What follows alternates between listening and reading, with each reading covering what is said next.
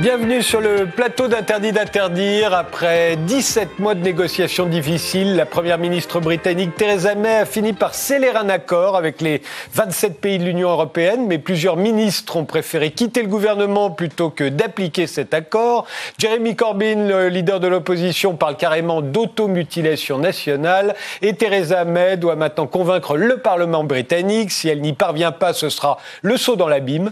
Alors à quel prix peut-on sortir de l'Europe et pour quelles conséquences On en débat avec François Asselineau. Vous êtes le président et le fondateur de l'UPR, l'Union populaire républicaine, qui milite pour le Frexit, la sortie de la France de la zone euro et de l'Union européenne. Vous étiez candidat à la dernière présidentielle, vous avez recueilli 0,92% des voix et vous serez le candidat du Frexit aux élections européennes. Alors, euh, selon vous, les Britanniques doivent-ils accepter cet accord, préférer pas d'accord du tout, ou bien refaire un référendum sur le Brexit, ou bien, euh, euh, ça c'est ce que veulent ceux qui souhaitent rester dans l'Europe, euh, ou bien provoquer de nouvelles élections. C'est ce qu'a l'air de souhaiter Jeremy Corbyn.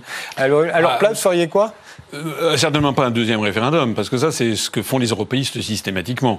Quand il y a, le peuple s'exprime d'une façon qui ne convient pas aux européistes, ils font voter jusqu'à ce que mort s'en suive, si j'ose dire, pour obtenir le résultat qu'ils veulent. Le problème qu'il y a eu en Angleterre vient du fait que les négociations ont été menées par une première ministre, Madame Theresa May, qui a été en faveur du Remain. C'est ça tout le problème. Donc ça a nourri une espèce de, procès d'intention permanent depuis 17 mois parce que le Parti conservateur est extrêmement divisé. Hein. C'est comme exactement comme si euh, euh, Emmanuel Macron faisait un référendum sur le Frexit. Je vous rappelle que le 18 janvier dernier, chez vos confrères de la BBC, euh, Emmanuel Macron a dit que si référendum il y avait, probablement les Français voteraient en faveur du Frexit, ce qui est quand même un aveu extraordinaire imaginons qu'il le fasse, que le Frexit l'emporte et que Macron nomme comme Premier ministre, par exemple, François Bayrou, qui aurait milité euh, pour rester dans, l'UE. C'est ça le problème fondamental qu'il y a eu au Royaume-Uni.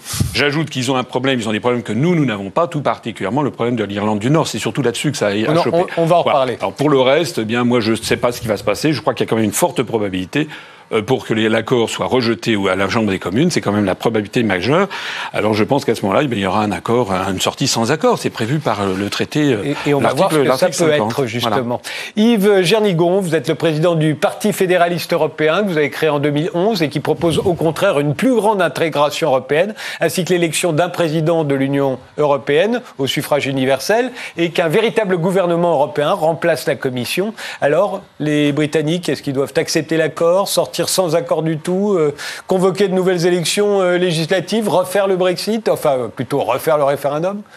Alors moi, pour ma part, c'est que ça, ça appartient aux, parlementaires euh, britanniques de se prononcer sur cette question.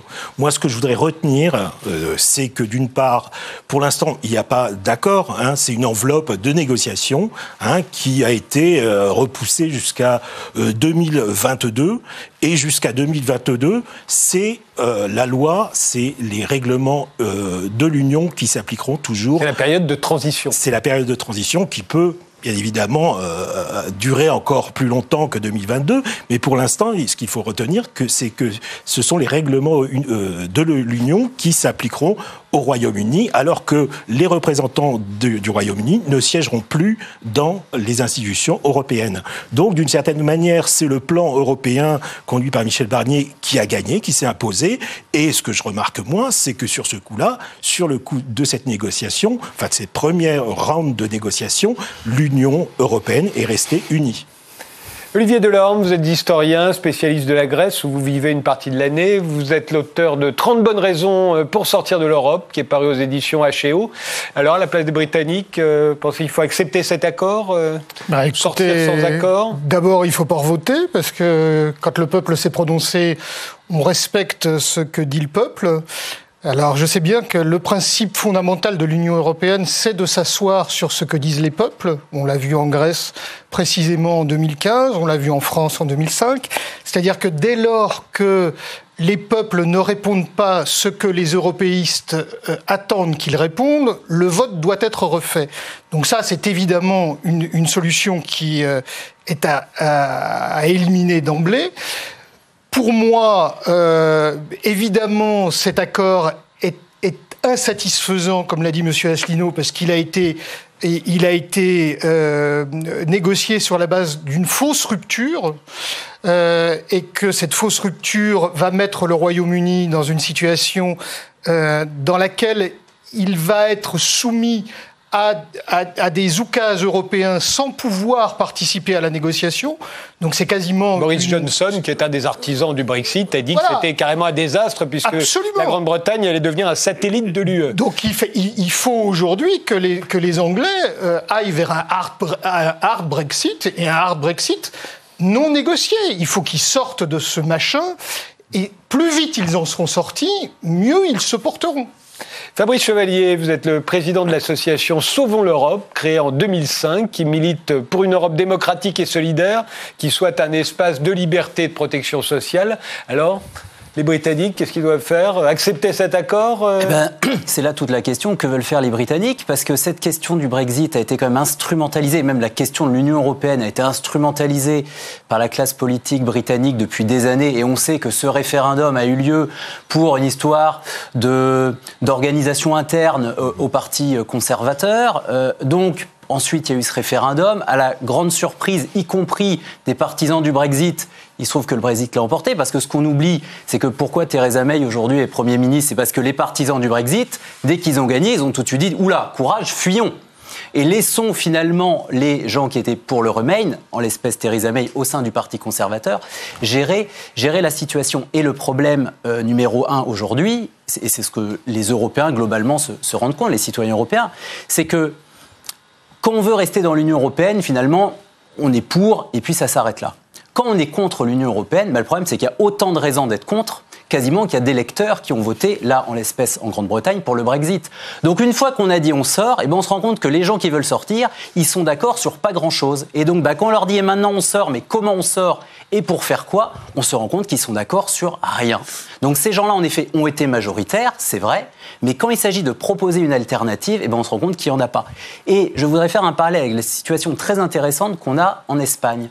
Quand en Espagne, vous voulez virer le Premier ministre, ça se fait en deux temps. En premier temps, vous votez une motion de censure du Premier ministre. Mais si dans un second temps, il n'y a pas une majorité alternative pour un nouveau Premier ministre, eh ben, c'est le Premier ministre qui a été viré qui revient en poste. Et ça, c'est assez intéressant, parce qu'en effet, pour détruire, pour casser, pour sortir, pour dire du mal, ça, il y, a toujours pléthore. Ça, il n'y a aucun problème. Et, parfois à raison, d'ailleurs. Sauf que le problème, c'est que quand il s'agit de dire, mais on remplace par quoi? Et bien là, on se rend compte que, eh ben, on va pouvoir y passer et des années, et des années, et des années. à mon avis, ça va être très très difficile que les Britanniques arrivent à avoir une majorité pour avoir euh, un projet d'avenir commun.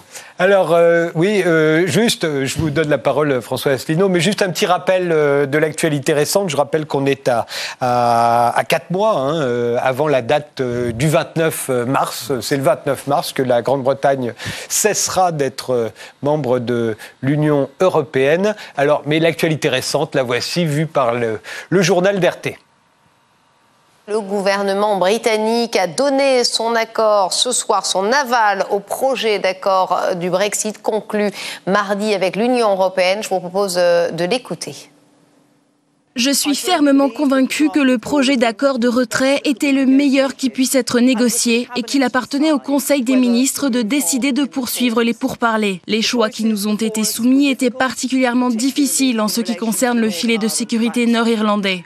La décision collective du Conseil des ministres est que le gouvernement doit approuver le projet d'accord de retrait et l'ébauche de déclarations politiques. Theresa May perd un poids lourd de son gouvernement. Le ministre chargé du Brexit démissionne, rejoint par sa secrétaire d'État ainsi que par les ministres du Travail et de l'Irlande du Nord.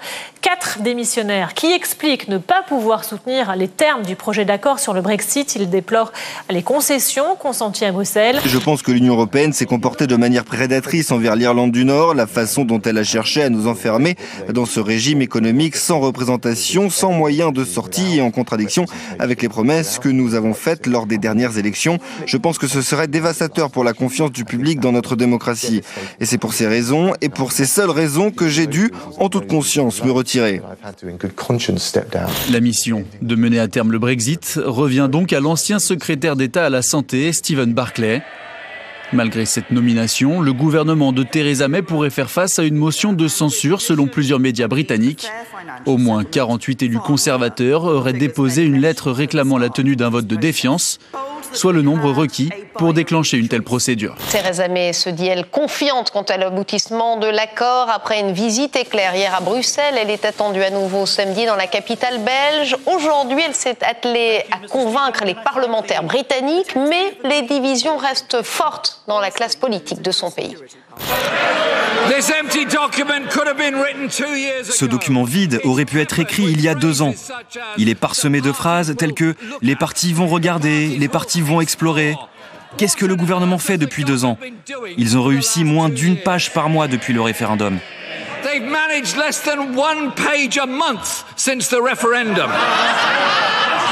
Cet accord prévoit en premier lieu une période de transition jusqu'en 2020 pendant laquelle Londres appliquera toujours les règles européennes, mais sans continuer à siéger aux institutions de l'UE. Durant cette période, le Royaume-Uni honorera également ses engagements budgétaires vis-à-vis de l'Union, une facture estimée à plus de 40 milliards d'euros.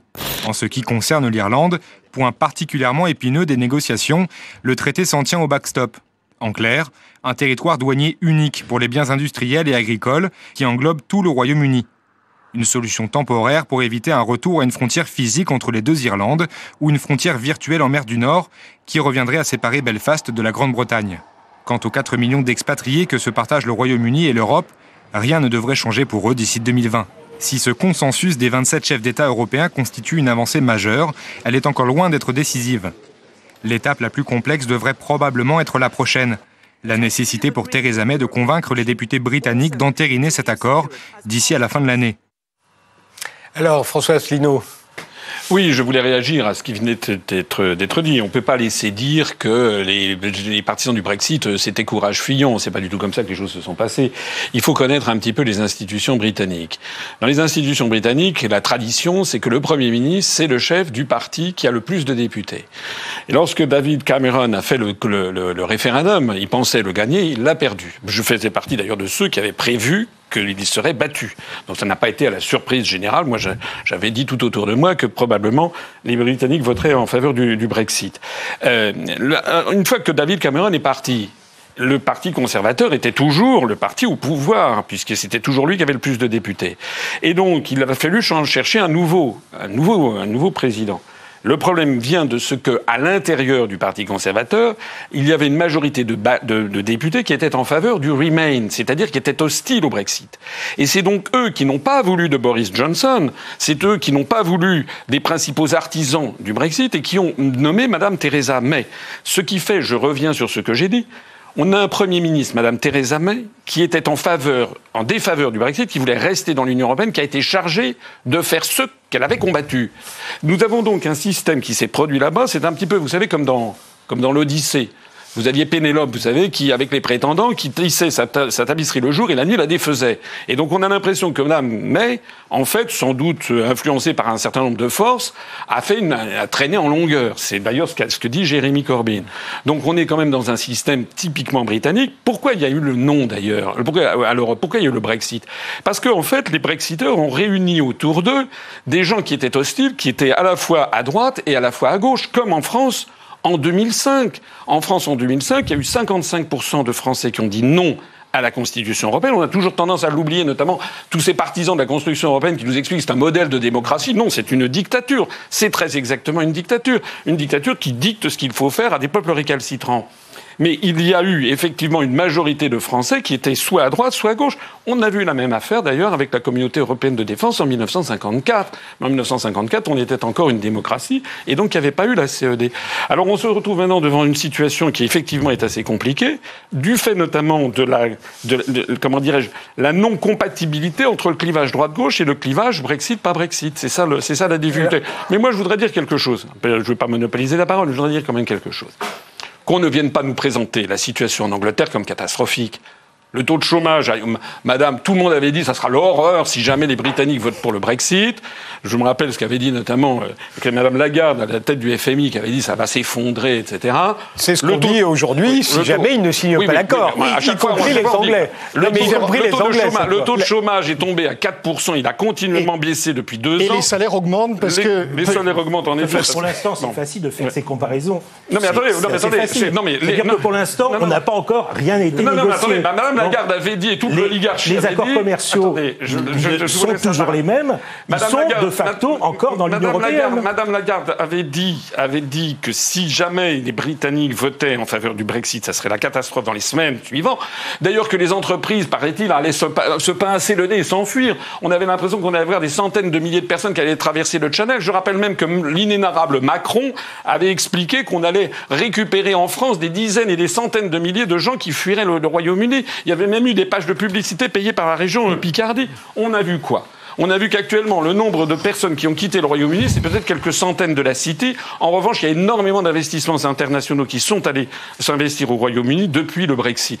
Donc, euh, sur, quand on a 10% de taux de chômage en France, 18% avec les trucs ABCD, si on, si on, si on y ajoute les, les, les, chômeurs de catégorie B, C et D, quand on a euh, un gouvernement comme le gouvernement actuel, qui a, il y a des émeutes en France, si jamais ça se passait au Venezuela ou en Syrie, on dirait le régime, le régime, le, régime qui asphyxie notre industrie et notre régime. On, peut pas on dirait le régime Macron est une horreur, etc. Il faut intervenir militairement. Face, face, bon, on se tait.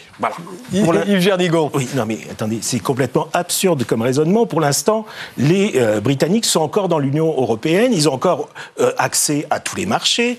Euh, donc voilà, donc ils ont une économie qui était, j'en conviens, assez bien portante. Maintenant, il faut il faut prévoir quand même que dans 2020, 2022 ou plus tard, les Britanniques sortiront définitivement de l'Union européenne tous les accords seront renégociés. Et donc là, on verra comment se porte ça peut à ce moment-là. Si, si, si comment se porte l'économie britannique. S'ils n'entérinent pas l'accord euh, qui leur a été proposé, si le Parlement n'entérine pas l'accord qui leur a été proposé et que c'est un Brexit euh, dur, comme on dit, ils peuvent sortir plus tôt, sans accord. Oui, mais et à ce moment-là, on verra. C'est euh, c'est là qu'on verra la catastrophe, y compris les, les anglais. Mais, vous, déjà, prémices, ça, fait, ça fait 30 ans que les européistes nous promettent la catastrophe si on ne vote pas comme euh, ils veulent que nous votions. C'est-à-dire que quand le, seul argument, le seul argument lors du, du référendum de 2005, c'était si vous ne votez pas le, oui au référendum de 2005, ce sera la catastrophe demain. Rappelez-vous les éditoriaux de, de Bernard Guetta et, et, et de 90% des, des médias de l'époque. J'étais en Grèce en 2015. Le, le, seul argument, c'était si vous votez non, ce sera la catastrophe. C'est-à-dire que le, le, seul argument des européistes, c'est la trouille. C'est-à-dire la trouille d'assumer soi-même son propre destin. Or, que voyons-nous aujourd'hui en Europe? On voit que les pays qui vont le mieux sont des pays qui sont hors, européen, hors Union européenne ou hors euro. Euh, si, le Royaume-Uni aujourd'hui avant même de sortir de l'Union européenne, allait bien, c'est qu'il n'était pas étouffé par une monnaie surévaluée dont, l'Allemagne donne le là et, fixe le taux de change par, sa force même et par la structure euh, absurde qu'a eu cette monnaie dès l'origine. Quels sont les autres pays qui vont bien? La République tchèque, la Pologne, le Danemark, tous ces pays-là n'ont pas eu l'euro comme, comme, monnaie, qui est une monnaie surévaluée pour 90% de, de, de, de, ses membres, et une monnaie qui les asphyxie. Voilà. Donc, donc si vous voulez, intervenir il, sur la question de l'euro. Attendez, attendez. Alors, on nous dit, il, il faut aujourd'hui dire aux gens que le courage, c'est de s'assumer en tant que nation, que dans le monde, il y a des nations de toutes, des États nationaux de toute taille, et que nous sommes les seuls en Europe à dire qu'il faut absolument, pour exister, se mettre ensemble. Sauf que l'euro n'est jamais une addition de volonté, c'est toujours une soustraction d'objections. Et qu'on ne fait pas une politique, on ne fait pas un destin avec une soustraction d'objections. Alors, oui, je, oui je, je note déjà que vu que nous vivons en dictature, on a quand même beaucoup de chance d'être une dictature où on peut s'exprimer, où on peut se présenter à l'élection présidentielle. Sur, sur RT d'ailleurs, Frédéric Taddy, bah, on Vous avez été candidat à l'élection présidentielle, bah, vous avez vous, savez, exprimer. Quand j'étais candidat, j'ai eu 1% de temps de parole quand M. Macron en a, eu 28%. On, a quand même, on vit quand même Attendez, est-ce que vous trouvez, est-ce que vous oui, oui, ça s'appelle une dictature. Nous sommes dans une dictature où on peut voter, mais où le vote ne change rien. C'est-à-dire que les c'est-à-dire que les traités prédéterminent le résultat du vote. C'est quand même assez intéressant, c'est que en fait on, invoque le peuple quand ça nous arrange. C'est-à-dire ah que quand, le référendum, quand le référendum est gagné, on dit le peuple a voté. Par exemple, prenons le, Brexit. Bah, écoutez, moi, je vous agresse pas. Euh, non, non, mais vous parlez pour Restez calme. Que... Le, ah, le, peuple vote pour le Brexit, ce qui est vrai. Et d'ailleurs, je remarque que les Anglais sont dans le processus du Brexit. Et l'Europe a lancé le processus du Brexit pour les Anglais. Il se trouve que juste après, quand même, et c'est le cas d'ailleurs en France ou dans tous les pays que vous citez. Il y a d'autres élections que des référendums. Il y a des élections parlementaires.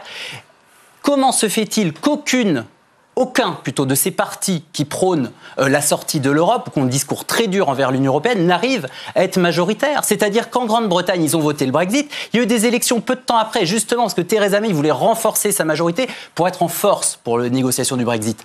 Patatras, les Britanniques ont finalement renforcé le Parti travailliste, le Parti conservateur a été affaibli, avec une majorité tellement faible, et c'est une des raisons d'ailleurs des problèmes qu'on vit en Grande-Bretagne, c'est que la majorité de la droite britannique ne tient que l'accord avec un parti quasiment d'extrême droite en Irlande du Nord. Donc on voit bien que les gens eux-mêmes, en fait, ils votent tellement pour de tels...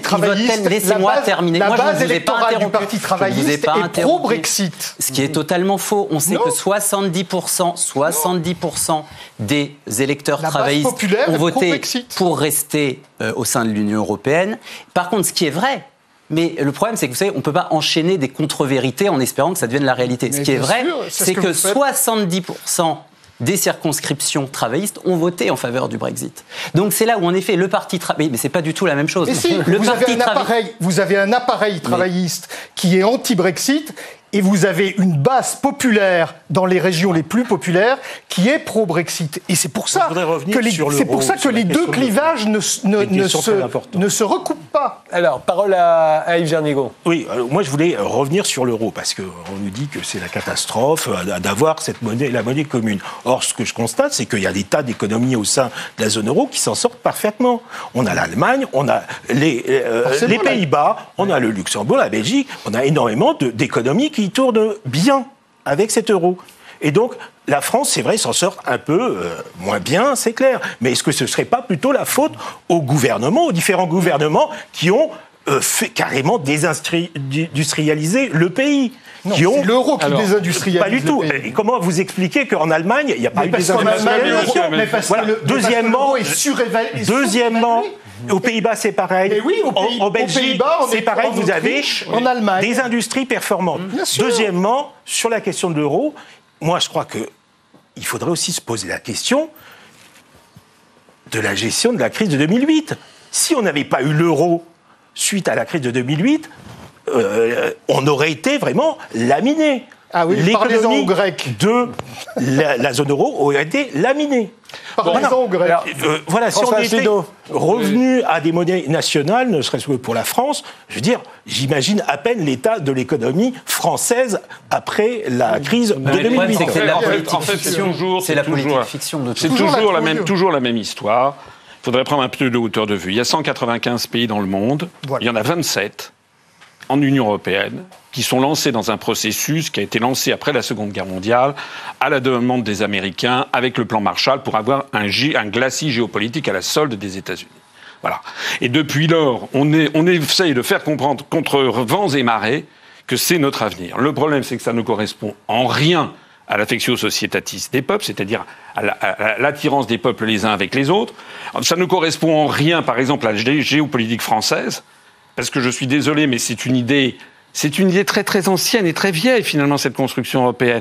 C'est une espèce d'apartheid planétaire qui ne dit pas son nom. Pourquoi la France devrait-elle fusionner avec les pays baltes ou avec la Slovaquie ou Chypre et renvoyer dans les ténèbres extérieures les pays de la francophonie alors que nous avons des liens avec ces pays-là qui sont 100, fois plus importants qu'avec ceux des pays de, l'Est? On a donc un, un périmètre qui est complètement artificiel, qui d'ailleurs est artificielle pour les entreprises elles-mêmes. On parle beaucoup ces temps-ci de Carlos Ghosn, par exemple. Mais je rappelle que Renault a racheté Nissan au Japon pour mieux lutter contre Volkswagen au Japon. Je rappelle que PSA s'est allié avec un Chinois Dongfeng en Chine pour mieux lutter contre Volkswagen en Chine. On a aussi le contre-exemple d'Airbus. Airbus, c'est une industrie européenne. Mais non, mais Galileo ou Galiléo qui va concurrencer le GPS américain. Non, non, excusez-moi, je, sais que, je sais que vous aviez fait la campagne de 2005 en montrant un Airbus A380 en disant que c'était l'Europe.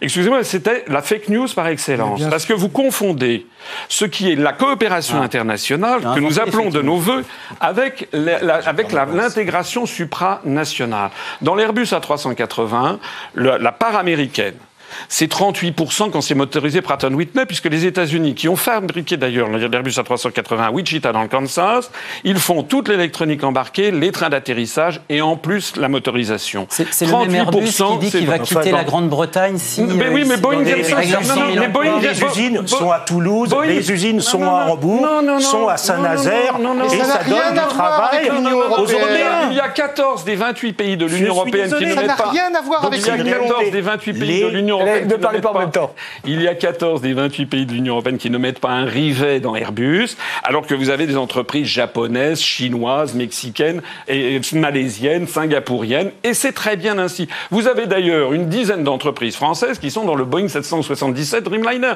Nous avons affaire dans le monde de demain on ne peut plus faire la différence entre les pays torchons et les pays serviettes. Il n'y a pas, nous, avons, nous devons avoir des relations internationales et selon les projets, avoir des telles relations ou telles relations. J'ai dit pendant la campagne présidentielle, parce qu'on me disait, on me ressortait toujours le même coup de violon, ah, vous voulez isoler la France. On a 6866 traités internationaux qui dit la France au reste du monde. On en a par exemple 400 et quelques avec la République fédérale d'Allemagne.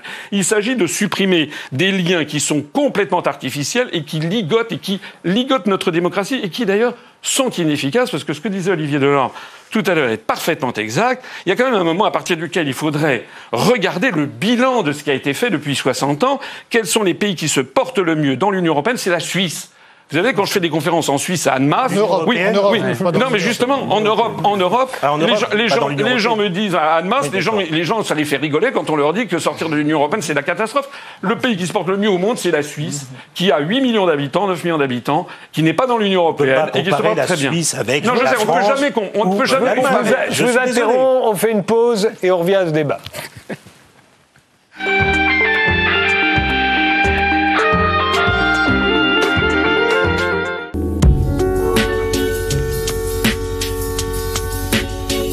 Été l'élément déclencheur Pourquoi est-ce que vous en êtes venu à, vous lancer dans ce projet? Qu'est-ce qui a fait tilt? J'ai été victime un nombre de fois incalculable d'agressions sexistes et sexuelles dans la rue, mais aussi dans les transports en commun. Et je me suis dit, euh, ce jour-là, maintenant il y en a marre. L'idée, c'est de pouvoir témoigner en temps réel lorsqu'on est victime. Donc c'est d'abord l'idée d'un exutoire permettre aux femmes de libérer leur parole. Est-ce qu'on peut parler de révolution féministe ou on va un peu loin là? Ce que je trouve dommage aujourd'hui, c'est qu'on a l'impression qu'il y a deux camps. Sauf qu'il n'y a pas de camp aujourd'hui. Les femmes maintenant libèrent leur parole. Les hommes doivent interagir et les accompagner également. On doit être vraiment main dans la main. Le féminisme, c'est l'égalité homme-femme. C'est pas contre les hommes. Ça, c'est vraiment important de le rappeler.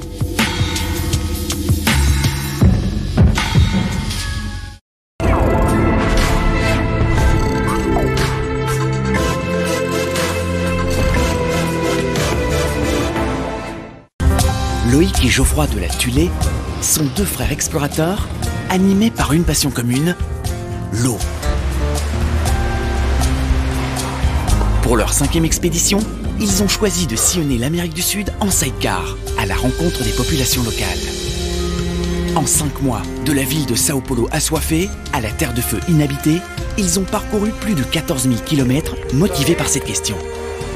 Notre usage de l'eau témoigne-t-il de notre lien à la nature?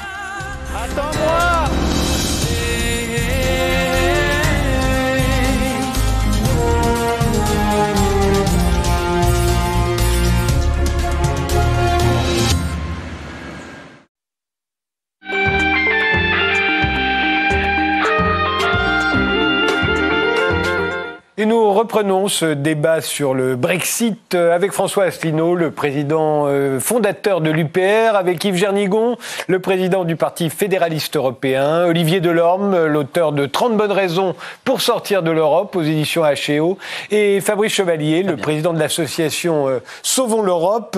Alors, on l'a dit, le risque, c'est que la Grande-Bretagne sorte sans accord si, effectivement, tout le monde se dit aujourd'hui qu'il y a peu de chances que de trouver une, une majorité au Parlement britannique pour voter euh, en faveur de l'accord qui vient d'être euh, proposé par les 27 à, à Theresa May. Euh, or, sans accord, on nous dit une fois encore que ce sera la catastrophe, mais cette fois, y compris les journaux britanniques eux-mêmes le disent. et alors, on, dit qu'il faudrait, il faudra d'urgence rétablir les postes de douane, que les avions seront cloués au sol, que les, les bateaux ne pourront plus entrer dans les ports, qu'il y aura pénurie de médicaments, notamment, pas seulement. mais qu'en pensez-vous, euh, Fabien Chevalier c'est ça. C'est-à-dire qu'en fait, c'est le problème d'avoir une position catastrophiste, quelle qu'elle soit. C'est-à-dire que euh, si on se rend compte que bizarrement, le lendemain, le soleil continue de se lever, on se dit, ah bah, finalement, vous voyez, c'est pas si grave que ça, le soleil se lève, les oiseaux chantent. Donc, euh, ce qu'il faut voir surtout, c'est qu'on était parti, il faut voir les promesses qui avaient été faites au moment du Brexit. C'est-à-dire qu'on avait promis euh, tout un tas de choses aux Britanniques et finalement les citoyens britanniques se rendent compte au fur et à mesure que les promesses finalement, bah, elles auront du mal à se concrétiser. Par exemple, on leur a dit on va gagner de l'argent. Bah, on se rend compte que non, c'est l'inverse. Ils vont même devoir payer. On parlait dans votre reportage notamment de plus de 40 milliards d'euros qui vont devoir être payés. Mais justement, c'était cette contribution au budget eh européen donc, dont les Britanniques ne voulaient plus. Dans le débat, et on voit bien que c'est un problème, quand il y a eu ce débat sur le Brexit, personne n'a parlé de la situation de l'Irlande du Nord, personne n'a parlé de Gibraltar, et, on voit que l'Écosse... Alors remarquez, il y a un truc formidable avec le Brexit, c'est que le Brexit sort de l'Europe, mais on va se demander aussi si la, Grande-Bretagne ne va pas elle-même sortir de la Grande-Bretagne. Parce, que les Écossais, les Écossais qui avaient les, Écossais qui avaient quand même tranché sur le fait qu'ils ne voulaient pas quitter euh, le Royaume-Uni. Bah, finalement, le fait que les Écossais, qui sont très pro-européens, euh, voient leur pays sortir de l'Europe suisse, bah, finalement, peut-être que je préfère une Écosse indépendante et européenne qu'une Écosse membres de la Grande-Bretagne, mais hors Europe. Les Nord-Irlandais, c'est la même chose. Les Nord-Irlandais, qui eux aussi avaient voté massivement pour rester dans l'Union européenne, eux, ils disent quoi? Ils disent bah, finalement, peut-être qu'il faudrait mieux une Irlande unifiée au sein de l'Union européenne que cette situation où on part à l'aventure. Notamment parce que euh, les accords de, paix avec l'Irlande, euh, il y a, 20 ans, prévoyaient qu'il n'y aurait pas de frontière entre l'Irlande du Nord et l'Irlande du Sud. Mais, mais ce qu'il faut revenir, parce qu'en effet, on peut toujours faire de la politique fiction, etc. Mais ce qui est très important, parce que là, après tout, où où, nos amis ont, raison, c'est que ce sont quand même, dans l'écrasante majorité des pays européens, maintenant je vais peut-être enlever l'Italie, mais ce sont les pro-européens qui sont au gouvernement. Or, le problème, c'est quel projet politique ils présentent aux citoyens. C'est-à-dire que l'Europe s'est fondée quand même sur trois principes fondateurs. C'est le respect des droits de l'homme, le respect de l'état de droit et l'économie sociale de marché.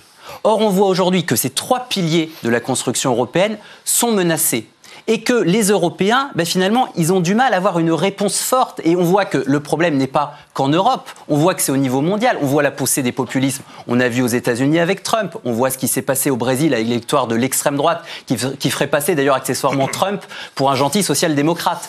Donc on a cette montée. On voit aussi ce qui se passe en Inde. On voit ce qui se passe au Japon. Euh, c'est-à-dire qu'on est aujourd'hui dans une société où on n'arrive pas à avoir un projet politique positif. Et c'est ça qu'on devrait avoir aujourd'hui. C'est-à-dire, plutôt que de s'opposer les uns aux autres, qu'est-ce qui permet de nous rassembler? Qu'est-ce qui permet de, nous, de créer une société où on est unis par la solidarité et pas par l'identité. Parce que, vous voyez, quand on commence comme les Britanniques à dire, mais finalement, on n'est pas comme les Européens, bah, très bien, mais voyez, après, les Écossais disent, mais nous, on n'est pas comme les Anglais. Et demain, les Anglais du Nord, ils diront, mais nous, on n'est pas pareil. Et ça va, vous le savez très bien, dans chaque village, où on considère que quand même, ceux qui habitent en bas du village, c'est pas totalement les mêmes que ceux qui habitent au Nord. Donc la question de l'identité, la question de l'identité, elle est mortifère. Olivier Delorme. Je voudrais répondre sur cette question de l'identité parce qu'il y a eu toute une série de contre-vérités qui ont été. Oui, ça, euh, ça euh, voilà. Donc, euh, si vous voulez, par exemple, les élections, les élections parlementaires qui ont qui ont suivi en Écosse ont donné, ont, ont, ont été une défaite pour le parti, pour le parti écossais et jamais le Parti conservateur n'a fait un aussi bon score euh, en Écosse, qui lui a même permis de sauver la majorité, de sauver sa majorité aux, communes. Alors après, sur la question de l'identité, c'est exactement le contraire. C'est-à-dire que ce qu'on voit, c'est plus il y a d'Europe et plus cette Europe détruit les nations et plus elle détruit les protections qui vont avec les nations. Parce que moi, je veux bien qu'on parle d'état de droit. Mais si vous voulez, la politique qu'a menée l'Union européenne en Grèce, c'est une destruction systématique de l'état de droit. À commencer par les mémorandums qui ont été la suppression de cette chose absolument fondamentale en, en démocratie qui est le droit d'amendement des parlementaires. C'est-à-dire que les mémorandums, c'était 300 pages fournies par l'Eurogroupe que les parlementaires avaient huit jours, qui n'étaient même pas traduites entièrement en grec, et que les, que les, que les parlementaires avaient à adopter ou à rejeter le couteau sous la gorge et le pistolet sous la tempe. Alors si ça c'est l'état de droit européen, vous comprenez que on, on, met quand même pas les mêmes réalités derrière des mots qui, excusez-moi, vous, vous employez ces mots en employant des mots qui sont vides de sens. C'est-à-dire que l'Europe a détruit la démocratie en Europe et elle a détruit l'état de droit. Attendez, attendez, moi, non, mais je voudrais finir sur, si vous voulez, je voudrais finir sur l'identité. Moi, je voudrais finir sur l'identité. Alors, un dernier mot de, et, moins, et moins il y aura, et plus l'Europe détruit les nations et plus elle détruit les protections, plus il y a un repli sur les identités infranationales, réelles ou fantasmées, c'est-à-dire régionales, religieuses, ethniques, etc. C'est-à-dire que plus on affaiblit la nation, et plus c'est le niveau d'en dessous vers lequel se retournent les gens pour trouver un substitut à la aux protections que l'Europe a détruit. Alors, Yves j'aimerais bien quand même, j'aimerais bien, s'il vous plaît, c'est la faute quand même des précisions sur les termes, parce qu'on parle d'Europe, on parle d'Union européenne, on parle euh, de tel traité, euh, Schengen, euh, etc. Maintenant, voilà, l'Europe c'est des choses très précises. S'agissant des droits, de la protection des droits, il y a des choses très claires qui existent. La CEDH, qui garantit les droits pour euh, chaque. Qui n'a rien à voir avec l'Union européenne. Non, mais c'est quelque chose. C'est pas vrai. C'est pas vrai.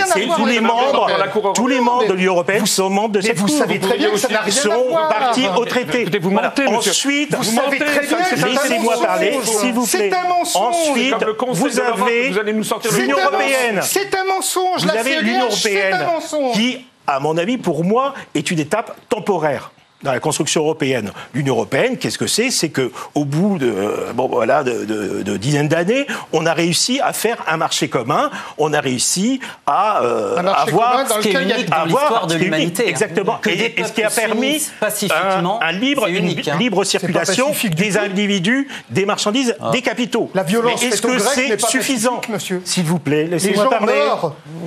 Laissez terminer Yves Jernigo. Donc voilà, donc on a l'Union européenne. Je pense que moi, c'est une étape dans la construction européenne parce que est-ce que ça répond cette Union européenne aux désirs et euh, aux volontés des peuples européens, des citoyens européens? Je ne crois pas.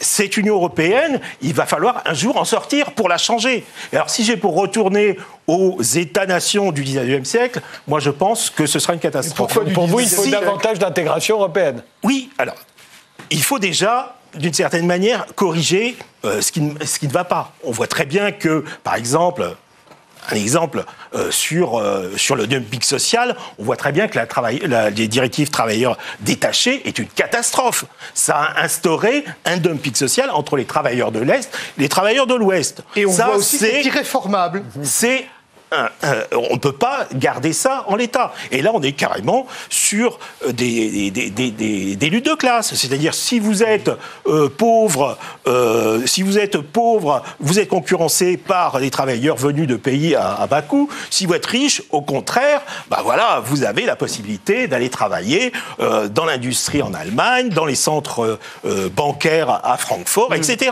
Donc ça, c'est des choses qu'il va falloir corriger. Et je pense que l'Union européenne doit, va devoir évoluer. Pour corriger, il faut faire la, différence en effet, et c'est souvent le problème quand on parle de l'Union européenne, c'est qu'en fait, on fait la différence entre des institutions, des traités et les politiques qui sont menées. Quand on critique ce qui se passe en France, on ne dit pas la France, on dit le gouvernement, Emmanuel Macron, la majorité, etc. Or, au niveau européen, on a l'impression en effet que c'est quelque chose d'abstrait qui s'appelle l'Union européenne, l'Europe de Bruxelles, mais il y a des majorités politiques qui existent. Si on n'est pas d'accord avec ce qui est fait au sein de l'Union européenne, il y a des élections européennes dans quelques mois, et eh ben il faut une majorité alternative. Ce qu'il faut, c'est politiser les questions européennes avec des projets politiques différents qui permettent de mener des politiques différentes qu'on n'approuve pas. Vous savez, en France, on a eu la même chose en jusqu'en 1981. Beaucoup de gens, notamment à gauche, ont expliqué qu'avec la Ve République, on ne pourrait mener que des politiques de droite, que la gauche ne gagnerait jamais, qu'elle ne pourrait rien faire. Bon, François Mitterrand a été élu en 1981. Je crois quand même qu'il y a eu quelques lois de gauche qui ont été appliquées dans ce pays. C'est-à-dire que c'est toujours la même chose. C'est-à-dire qu'on explique une faiblesse politique en disant mais au final, mon pauvre monsieur, c'est pas ma faute, on peut rien faire. alors que c'est pas vrai.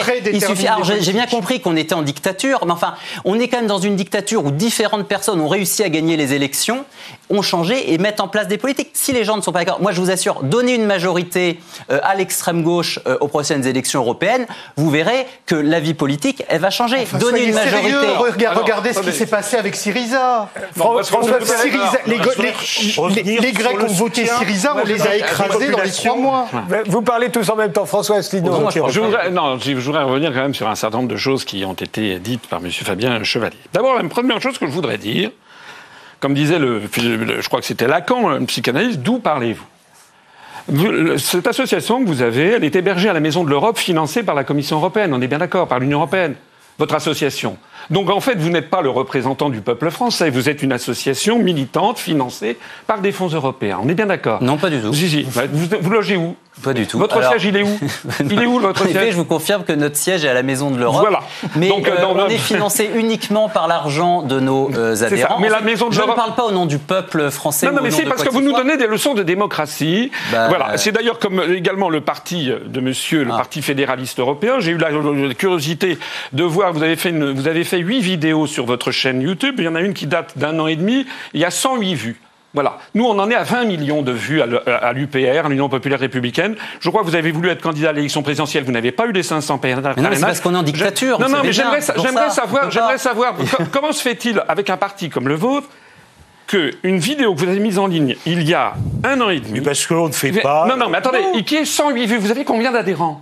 Mais attendez, on mais a... vous avez combien d'adhérents Vous avez combien d'adhérents Nous, on en a 34 000, de 32 450. Voilà. Moi, et nous, nous avons... on en a 1500 en France donc, et on en a 3 000 en Europe, non, non, puisque nous sommes un parti européen. D'accord. Donc, voilà. donc on est déjà, je voudrais quand même bien préciser les choses, si vous voulez, hein, parce que moi, je suis tout à fait d'accord de parler avec des gens qui sont financés par la construction européenne, mais qui ne représentent pas. Je suis pas financé par... légitimité parce que vous, mais... vous basez la légitimité politique sur les réseaux sociaux. Je, base sur les élections. C'est un peu bizarre. Non, j'ai eu 332 000.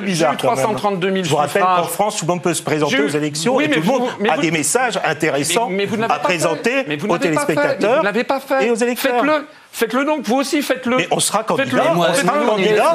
Alors, François Asselineau, juste, nous, nous, ce qui nous intéresse dans cette émission, ça n'est pas, le poids électoral des uns et des autres, euh, ni, ni au nom de qui il parle. Non, non, laissez-moi terminer. Ce qui nous intéresse, ce qui nous intéresse uniquement, laissez-moi terminer, c'est qu'ils aient des idées radicalement différentes les uns des autres, qu'ils s'opposent et qui représentent des visions du monde différentes. Je l'ai bien compris. Je l'ai bien compris. Je l'ai bien compris. Mais je n'aurais pas fait. Je n'aurais. Attendez. Des clics. Je n'aurais. Hein, il y a des fermes à clics qui existent. Oui. Allez, allez, allez regarder. Allez regarder. Là, j'ai mis une vidéo. Dans le monde. J'étais hier. Je ne sais pas combien vous avez investi sur de clics. Vous parlez tous les deux en même temps. Vous entendez pas. On est loin du Brexit en tout cas. Hein. Là, on s'éloigne. Monsieur Asselineau, revenons sur les idées. Ah non, mais ça vous gêne de montrer que vous êtes soutenu par personne fait. La réalité, c'est que monsieur, si je suis intervenu là-dedans, c'est que monsieur parle de populisme. Bon, ah. il, y a, un président de la République qui s'appelle Emmanuel Macron, c'était il y a quatre jours, il a dit nous sommes les, plus, les, populistes. Il l'a dit devant l'association des maires. Du coup, c'est qui nous? Non, C'était lui, lui, lui, lui, Emmanuel Macron ah. et les maires de France étaient les populistes. Vous l'avez vu cette Alors du coup, ça a été euh, panique à bord dans tous les médias parce qu'en fait, il s'agit d'attribuer, si vous voulez, c'est une, une manipulation de l'opinion publique. On sait très bien que les ah. grands médias en France disent populistes pour éviter tout débat. Puis voilà que d'un seul coup Macron, qui a, qui, qui, à mon avis, a pété une durite, d'un seul coup il dit nous sommes, nous sommes les populistes. Non, non, non, parce que monsieur a parlé de populistes en, en se pinçant le nez. du soutien populaire par ailleurs, au projet européen, justement. Par ailleurs, excusez-moi, laissez-moi parler. Regardez toutes les études d'opinion. Les études d'opinion. Laissez terminer François Asselineau et on revient sur les études d'opinion et du soutien massif des Européens, des citoyens européens à un projet européen. Je ne dis pas terminer François Asselineau. Notre site internet massif des Européens à la monnaie unique. Non, mais juste, on ne va pas compter chacun son nombre de clics. Mais oui, mais c'est important. Non, mais on nous emmène dans un débat public. C'est quand même important. Désolé. C'est quand même important parce que les téléspectateurs attendent autre chose, qu'on leur parle de la situation mondiale, parce que non, non, alors, écoutez, au niveau des négociations commerciales, on peut en parler, et on peut se dire aussi que l'Europe, alors je ne sais pas si c'est l'Union européenne, c'est un outil formidable pour négocier. Mais non, c'est le contraire. Au niveau de la vérité. Euh, écoutez, je termine sur ce qu'avait dit, monsieur. Voilà. Monsieur, non, mais on voit très bien que revenons à ce que j'ai dit. revenons à ce que j'ai dit. Voilà, revenons à ce qu'il a dit. Quand vous osez dire. Oui que, les gens qui sortent de l'Union européenne, c'est l'État qui se décompose. C'est le contraire qui est vrai. Je suis tout à fait d'accord avec ce qu'a dit Olivier Delorme. Vous avez oublié ce que c'est que la politique des euro-régions. Qu'est-ce qui se passe en ce moment en Alsace? En Alsace, en 2013, il y a eu un référendum pour fusionner les, référendums, pour fusionner ah, les départements. Ils veulent sortir d'Europe, les Alsaciens, ou de sortir de France Pour fusionner les départements. Les habitants du Haut-Rhin, c'était en avril 2013, ont voté non à 55,7%. Quel rapport avec les Écossais ou avec l'Irlande du Nord? Ça a rapport, c'est que ça, ça a rapport. Mais attendez, vous ne suivez pas l'actualité. Ça a rapport, monsieur. Ça a rapport, monsieur, avec le fait que le gouvernement français piétinant une nouvelle fois la démocratie, ah piétinant une nouvelle fois la démocratie, a décidé, contrairement à la vie, contrairement à la vie du, à la, contrairement, on, parlera de la Nouvelle-Calédonie après si vous voulez bien, contrairement à l'avis euh, à la décision des habitants du Haut-Rhin, a décidé de fusionner les départements du Bas-Rhin et du Haut-Rhin et d'en faire à partir de 2021 une collectivité européenne d'Alsace. Et ça, ça Est-ce que c'est vrai? Oui, parce qu'il s'agit de la politique des euro-régions. Vous ne connaissez rien, monsieur. Mais non, rien. Non, mais vous ne connaissez pas ce que c'est que la politique des euro-régions. C'est quoi la politique des euro-régions C'est un fantasme de ma part. Mais, attendez, je viens de découvrir d'ailleurs qu'il y avait une région qui s'appelle l'Alsace. Et heureusement que vous êtes là. Vous plaisantez, mais vous êtes très gêné parce que vous Totalement. Mais regardez, je me décompose. Non, non, on ne va pas parler de l'économie mondiale, mais en revanche, j'aimerais qu'on revienne. J'aimerais qu'on revienne. J'aimerais, j'aimerais qu'on revienne. J'aimerais qu'on revienne. Non, on va pas. On peut pas. On peut pas revenir sur tous les détails de l'Union européenne, mais en revanche, on peut se poser la question qui occupe aujourd'hui les Anglais, à savoir euh, euh, qui ont voté pour le Brexit. Et encore une fois, le Brexit doit s'appliquer le 29. Euh, c'est le 29. oui, le 29 mars. À minuit. À 23. À minuit, ils ne seront plus membres de l'Union européenne. Et on peut se poser la, et on peut se poser la question, effectivement, euh, si François Asselineau euh, gagnait un jour les élections, euh, ou en tout cas s'il se trouvait en France suffisamment une majorité pour vouloir à son tour le Frexit, ce qu'il se passerait, et, si ce serait souhaitable, ça a l'air d'être votre avis, Olivier Delorme. Il ah faut sortir de l'Europe, pas seulement les Anglais, les Français, les Italiens, tout le monde. Il faut sortir de l'Europe pour retrouver le sens de la démocratie, parce que ce que disait Monsieur tout à l'heure, c'est qu'on vote. Oui, on vote, bien sûr, on vote, mais on vote pour changer des hommes, pas pour changer des politiques, puisque les politiques sont prédéterminées par les traités. Donc on a réduit dans le cadre de l'Union européenne, on a réduit dans le cadre, on a réduit dans le cadre de l'Union européenne le vote à un concours d'élégance. C'est-à-dire, c'est le, plus, au Portugais. le plus souriant. Mais le, Portugal est, un très mauvais exemple. Ah, bah, pas de chance. Est un très mauvais exemple, parce que le Portugal ne redémarre pas plus que la Grèce, monsieur. Ah, Et il ne peut pas redémarrer à l'intérieur de l'euro, c'est pas possible, parce que le, ah. Portugal, comme la Grèce, avec l'euro, ont une, une monnaie surévaluée de 20 ou 25 ou 30, 40 On ne peut pas changer les choses. Le Brexit est la preuve voilà. Alors, que donc, si, Nous sortons, si nous sortons, ça veut dire que nous retrouvons notre souveraineté, c'est-à-dire que nous retrouvons la maîtrise de la loi et la maîtrise de notre destin. Comment est faite la loi aujourd'hui? Le Parlement français se contente pour l'essentiel de son euh, de, son, euh, de son activité de transcrire des normes européennes qui sont produites de manière totalement adémocratique. C'est même pas antidémocratique, c'est adémocratique. C'est-à-dire que le Parlement n'est pas, le Parlement européen n'est pas un Parlement, c'est une assemblée élue au suffrage universel, mais ah, une assemblée élue quand même. Mais c'est même Rassurez-moi. Rassurez-moi. Mais, mais, mais, les chefs d'État, les chefs d'État, je vais aller dans votre sens. Ben Ali était aussi élu au suffrage universel. Et, le corps législatif du second Sur la légitimité de la Commission, par exemple, on peut dire des choses. Il ne suffit pas d'être élu au suffrage universel pour être un Parlement. Pour être un Parlement, il faut avoir des pouvoirs. Le Parlement européen n'en a aucun. Aucun. L'Union ah bah européenne est un L'Union européenne est un L'Union européenne un petit. L'Union européenne est un régime de confusion des pouvoirs dans lequel l'exécutif, le législatif et le judiciaire sont totalement mélangés et ont été mélangés pour que le, le citoyen ne comprenne rien à la prise de décision. La Cour européenne de justice produit du droit à, à jet continu en dehors de tout euh, en dehors de tout contrôle démocratique.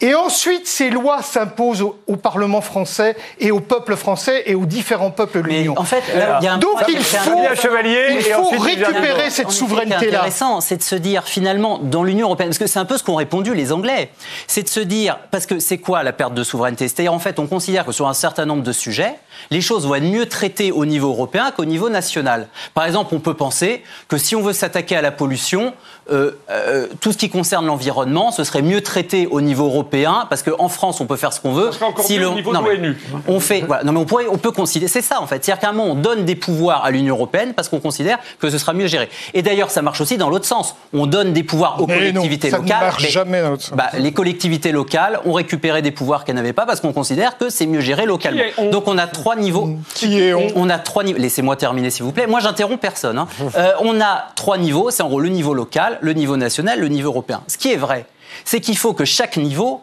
montre la plus-value de ce qu'il apporte. Parce qu'en effet, comme disait très bien Emmanuel Mounier, moi aussi je peux citer des gens, euh, l'Europe n'est pas un être qui va de soi. C'est-à-dire que les gens, ils attendent une plus-value de l'Union européenne. Quand on fait Erasmus, oh. les gens ils disent ah bah oui, on voit la plus-value quand on a l'euro. Quand on a l'euro, et que ça nous permet, quand on va en vacances, alors, et c'est là un des problèmes, c'est encore faut-il pouvoir aller en vacances. Mais quand vous allez en vacances en Espagne et que vous n'avez pas besoin de changer de monnaie, oh vous êtes content. Oh quand, vous avez, quand vous êtes une entreprise. Quel, quel saut Quand vous allez en quand vous êtes une entreprise, qualitatif. Quand vous êtes une entreprise. Quel incroyable saut qualitatif quand vous allez à Londres. Mais calmez-vous. Mais faites attention à votre cas. Cela dit, Fabien Chevalier, il faut bien reconnaître que les banques ne sont toujours pas au courant, puisque quand on continue d'aller tirer de l'argent ou de faire. Non, non, non, c'est faux. Vous ne payez rien. On est taxé. Non, c'est faux. Pas dans la zone euro. ah non, non, non. Quand vous êtes dans la zone euro, justement, et c'est la même chose sur votre En Angleterre, on est. Eh parce que c'est. Eh parce que. Eh ben voilà. Et donc, vous voyez. Mais alors, ce que je veux revenir sur le principe plus global, c'est-à-dire que si on voit la plus-value, les gens veulent rester dans l'Europe. Pourquoi les Anglais sont sortis? C'est parce qu'ils ont considéré de manière totalement démocratique que, en effet, il se trouvait qu'ils avaient, ils avaient plus d'intérêt à sortir de l'Union européenne qu'à être dedans. Et, ça, c'est une histoire de politique menée, de choix démocratique. Ce qui est insupportable, c'est que on ne peut pas dire. C'est assez drôle parce qu'on nous reproche, on dit les pro-européens, alors les européistes, bon, je sais pas trop ce que c'est, mais les pro-européens, finalement, ils écoutent le peuple que quand ça les arrange. Ah oui. Bon, mais l'argument est totalement réversible. Ah parce que vous-même, parce que finalement, quand les gens votent contre l'Europe, référendum de 2005 ou le Brexit, on dit regardez, le peuple a parlé. Par contre, quand il élit des majorités, quand il élit des majorités je termine là-dessus. Je termine. Je termine vous avez quand même, vous êtes quand même vous êtes assez gonflé. Quand hein. il élu, quand il élu des majorités finalement pro-européennes, hein, finalement Emmanuel Macron a gagné les élections européennes sur, sur les élections nationales sur un projet pro-européen. Et là, le peuple, bah, finalement, non, là, c'est plus le peuple. Parce qu'on est en dictature. Donc vous voyez, le peuple, il a géométrie variable. Ah, Alors moi, je pointe juste ces contradictions. Alors, Yves et François Asselineau. Sur, sur, sur, sur, le peuple et sur l'adhésion des peuples au, projet européen, moi, je suis désolé, euh, il y a une véritable adhésion. Non. Je veux dire, toutes les euh, études d'opinion montrent. Les études d'opinion. S'il vous plaît. Faisons les études d'opinion. Bah, c'est ce qu'on fait régulièrement. Hein. Qu'il y a un soutien massif. Il nous reste 3 minutes 30, donc vous avez une minute chacun. Faites-les voter sur le maintien ou sur la sortie. Il y a un soutien massif à l'euro, notamment. C'est plus de 60%, 70% des Français, notamment. Ça dépend comment vous posez la question. Qui soutiennent l'euro, qui sont en faveur d'un monnaie unique. Sur la, la, question européenne, sur les projets européens, il y a énormément d'Européens. 62% dans un récent sondage étaient d'accord Combien en Italie? pour voir en l'Union européenne quelque chose de positif et ils attendent énormément de, par exemple, sur la défense, sur la défense européenne, sur ans de propagande. les frontières européennes, sur euh, l'antiterrorisme européen, hein, puisqu'on a fait Schengen et on a oublié un petit peu d'avoir une police interne qui contrôlerait le, le pays. Voilà, donc il y a un support, je pense, massif par rapport à au projet européen. Vous allez faire l'Europe sur par les institutions, je pense qu'il y a beaucoup à faire. Après avoir voulu la faire par la monnaie, vous allez la faire par la police. Les institutions euh, ne correspondent pas à, au- au- à la volonté démocratique qu'on pourrait y, y mettre. C'est-à-dire qu'il y a quelque chose qui est complètement euh, ubuesque, c'est la Commission, c'est la, la présence Tout d'une Commission ubuesque. européenne. Et nous, je suis désolé, on est pour des institutions euh, classiques, c'est-à-dire qu'on est un Parlement, Un qui- Parlement européen, Mais vous êtes un un gouvernement européen, européen un gouvernement et un européen, président européen. et ce qui induit la Vous êtes les suppression seuls cohérents. de la Commission. Alors, il vous reste une minute chacun. Olivier Delorme et Non, François Asselineau. les, les fédéralistes sont les seuls cohérents. C'est-à-dire qu'ils veulent un État fédéral européen. Sauf que cet État fédéral européen ne peut pas advenir parce qu'il n'y a pas de nation européenne. Il n'y a pas de nation, il n'y a pas d'État sans nation. Donc tout, tout le problème de la- de la- de l'Union européenne, c'est que n'ayant, ne pouvant pas imposer démocratiquement l'idée de l'unification européenne, elle l'a imposée, et c'est la méthode monnaie dès le début, elle l'a imposée par une succession de micro-coups d'État. C'est-à-dire que chaque, chaque traité enlève aux citoyens européens une, euh, une partie de leur capacité à influer sur leur propre destin, avec un effet cliquet qui est toujours un coup en, en plus, et on ne revient jamais en arrière, et on n'a jamais la possibilité de revenir en arrière. c'est intéressant. Juste François. Asselineau, voilà, c'est- une- spirale mortifère et il faut en sortir. Je crois qu'il faudrait prendre un peu de hauteur de vue dans toute cette histoire. L'Europe est est votre au part, bout. c'est drôle. le- non, l'Europe est au bout du rouleau. Voilà, c'est en train de s'effilocher de partout parce que ce système n'est pas viable. L'euro va exploser, l'Union européenne va exploser. Il serait donc grand temps. Il serait grand temps. Bientôt. Arrêtez de, de plaisanter, c'est très grave. Regardez, vous avez vu que la France est à feu et à sang. Et vous À savez feu et à pourquoi sang Oui. Et vous Ah, savez carrément. pourquoi Vous savez pourquoi. Vous savez pourquoi il y a les, les- les- les gilets jaunes? C'est parce Bah, qu'on leur la- impose, on leur, on leur, oui, on leur impose. voilà. Mais oui, on leur impose. Pourtant, ils dénoncent pas l'Europe On de leur- Bruxelles. Il y a non, écoutez, de toute façon, je ne parle pas avec quelqu'un qui est stipendié par, la Commission. Donc, nous avons affaire à une structure qui est une structure dictatoriale qui est en train de s'effilocher. En fait, nous allons avoir une réplique dans les années qui viennent de ce qui s'est passé avec l'effondrement de la construction du socialisme. Voilà. Il faut donc se précipiter. Les premiers qui en sortiront s'en sortiront le mieux. Joseph Stiglitz, prix Nobel d'économie. Je vous remercie tous les quatre d'avoir participé à cette émission. Merci de nous avoir suivis jusqu'à la fin et on se retrouve très vite dans un prochain numéro d'Interdit d'interdire.